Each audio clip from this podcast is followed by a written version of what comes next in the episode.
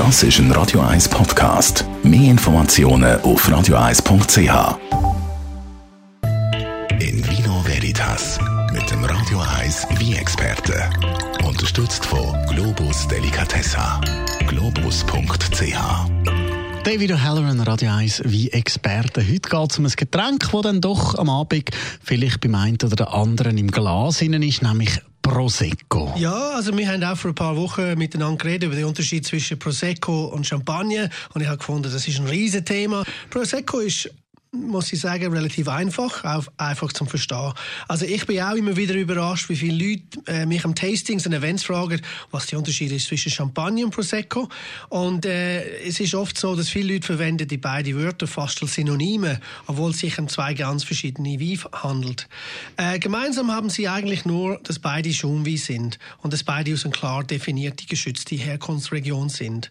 Also zum Beispiel der Begriff Prosecco wird in der Umgangssprache für fast jeden Schaumwein verwendet verwendet, aber nur Wein aus einer klar definierten Region in Norditalien dürfen sich wirklich so nennen. Also der Heimat von Prosecco sind die Weinberge um Treviso in die italienische Region Veneto und einige Zonen von der Friaul. Also ich bin oftmals, also mindestens zweimal im Jahr bin ich vor Ort. Ich schaue an, es ist sehr schön, wunderschön grün, also große hügelige Gebiete, also kann jeder empfehlen, vorbeizugehen. Ähm, Früher heisst die Traubensorte sogar Prosecco. Das ist ein bisschen verwirrend heute. Was ist der genaue Name von der, äh, von der Wein und von der Traubensorte? Und eigentlich, um die Region Prosecco schützen zu können, hat man den Namen Traubensorte auf Glera umgeändert. Also Prosecco früher, heute ist es Glera. Heute muss äh, Prosecco zum grossen Teil aus dem Glera bestehen und darf nur kleine Mengen andere Traubensorten enthalten. Äh, Prosecco ist eine Herkunftsbezeichnung für ein geografisch klar definiertes Gebiet.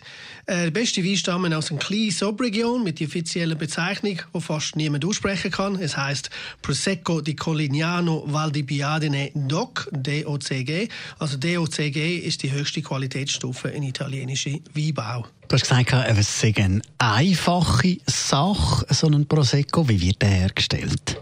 Also das ganze Prozess vom Prosecco ist relativ einfach im Vergleich äh, zu Champagner. Also nach der Ernte wird aus der Glera-Traube äh, zuerst ein normaler Weißwein gemacht.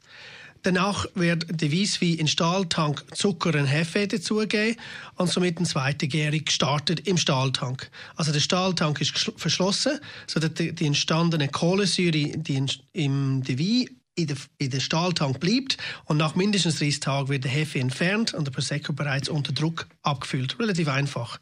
Äh, die Regeln erlauben auch ein Prosecco Frizzante, also das, wir nennen das auch Pompbiciclette, das heißt, die tun einfach normale stille Wein und pumpen einfach Gas in die Flaschen rein. Das sind oft die günstigen, billigen Prosecco, die man findet. Und äh, das einzige Nachteil ist einfach, dass die Kohlensäure bleibt nicht sehr lang äh, in dem Glas drin, aber das ist auch eine Methode, man kann verwenden kann. Und es gibt auch stille Prosecco, ganz ohne Kohlensäure, aber das finden wir eher selten. Wäre ja dann auch, so wie wir jetzt gelernt haben, ein normaler Weisswein.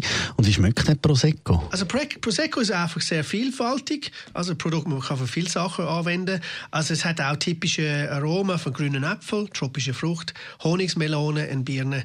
Und ich finde, man kann es sehr gut zum Aperitif nehmen. Man kann oft auch zur vegetarischen Vorspeise oder äh, Gemüseteller und äh, ähm, auch einer der Klassiker ist äh, zum Panettone, passt auch sehr gut dazu. Danke vielmals, David O'Halloran und Ihnen die Hai zum Wohl. Das letzte Mal in Vino Veritas das Jahr. In Vino Veritas auf Radio 1.